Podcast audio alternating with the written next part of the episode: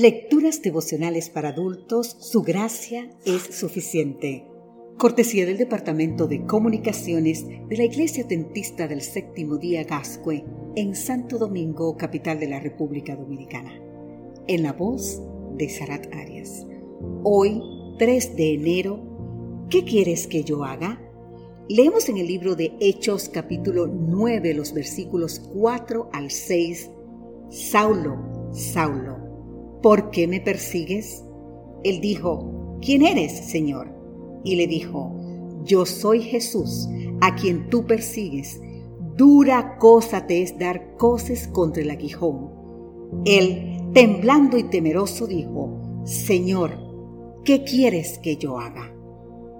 El más cruel e implacable perseguidor de la iglesia se transforma en el más hábil y defensor paladín de Jesucristo.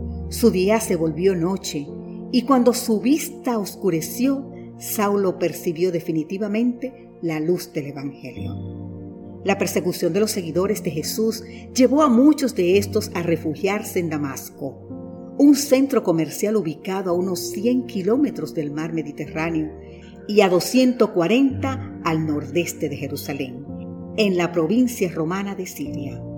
Varias rutas comerciales conectaban Damasco con otras ciudades del Imperio Romano. La presencia cristiana en ese lugar era una oportunidad para la expansión del cristianismo y hacia allá fue Saulo con autoridad, fuerza, vigor y desacertado celo para perseguir, encarcelar y matar a los supuestos herejes. Casi llegando a la ciudad, los rodeó una luz del cielo más fuerte que el sol en su esplendor lo arrojó al suelo y se escuchó una fuerte y poderosa voz que decía, Saulo, Saulo, ¿por qué me persigues? Esta tan singular experiencia iba a transformar su vida para siempre. Podemos imaginar la escena. Aquel que Saulo consideraba un blasfemo, un impostor, un falso Mesías, cuyos seguidores eran unos fanáticos engañados, ahora le pregunta por qué lo estaba persiguiendo. Saulo había imaginado otra entrada a Damasco, una repleta de honores y aplausos.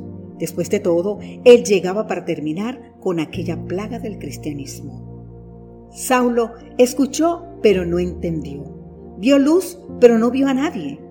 Fue conducido por terceros. Estuvo tres días incomunicado y en soledad. En penumbra física, pero en reflexión, oración y arrepentimiento. En la oscuridad empezó a verlo todo claro. Vio realmente quién era y sobre todo quién era Jesús. Ananías, al comienzo temeroso e incrédulo, pero finalmente fiel y obediente, fue el instrumento para llevar a Saulo de manera definitiva y completa a Jesús. Tal vez, de manera consciente o inconsciente, tímida o rebelde, estás persiguiendo a Jesús con tu indiferencia con tu inestabilidad y con tu falta de compromiso. ¿Crees que puedes terminar con Jesús y con su mensaje? Aunque sea temblando, si te animas a preguntar como Saulo, Señor, ¿qué quieres que yo haga? Seguro recibirás la mejor respuesta. Este inicio del año es un buen momento para renovar tu entrega y compromiso con Dios y con su palabra. Nadie está tan seguro como aquel a quien Dios guarda. Nadie está en mayor peligro que aquel que se guarda a sí mismo. Si no lo crees, pregúntaselo a Saulo. Que Dios hoy te bendiga.